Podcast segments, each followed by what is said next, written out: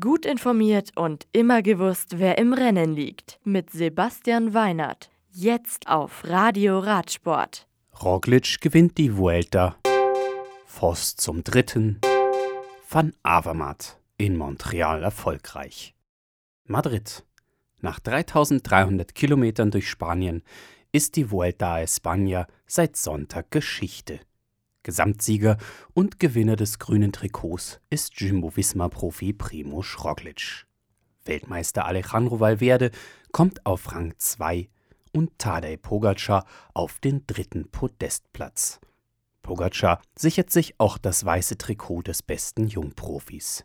Auf der Schlussetappe, die auf einem Rundkurs nach 106,6 Kilometern in Madrid geendet ist, siegt Fabio Jakobsen von De König Quickstep. Der Niederländer setzt sich gegen Borahans Grohe-Fahrer Sam Bennett und Simon Steinok von CCC durch. Montreal. Das zweite Eintagesrennen in Kanada. Beim 10. Grand Prix Cycliste de Montreal gewinnt Greg van Avermaet. Der CCC-Profi und Olympiasieger siegt vor UAE-Team Emirates-Fahrer Diego Ulissi und Ivan Garcia Cortina von Bahrain Merida. Der beste Deutsche nach knapp 220 Kilometern ist Sunweb-Fahrer Paul Martens auf Rang 71. Legnano.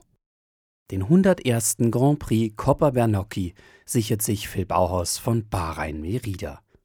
Der Deutsche verweist beim Eintagesklassiker Simone Consonni von UAE Team Emirates und Imerio Cima von Nippo Fini Fantini Faisanel nach knapp 200 Kilometern auf die Plätze. Madrid. Die zweite Etappe der fünften Madrid Challenge bei La Vuelta der Damen gewinnt Chloe Hosting von Ale Cipollini. Die US-Amerikanerin setzt sich nach knapp 99 Kilometern gegen Letizia Paternoster von Trek Sigafredo und Roxanne Fournier von Movistar durch. Der Sieg der Gesamtwertung geht an Lisa Brennauer.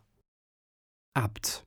Etappe 3 der 17. Tour Cycliste Feminin International de la Dèche von Avignon nach Abt gewinnt wieder Marianne Voss.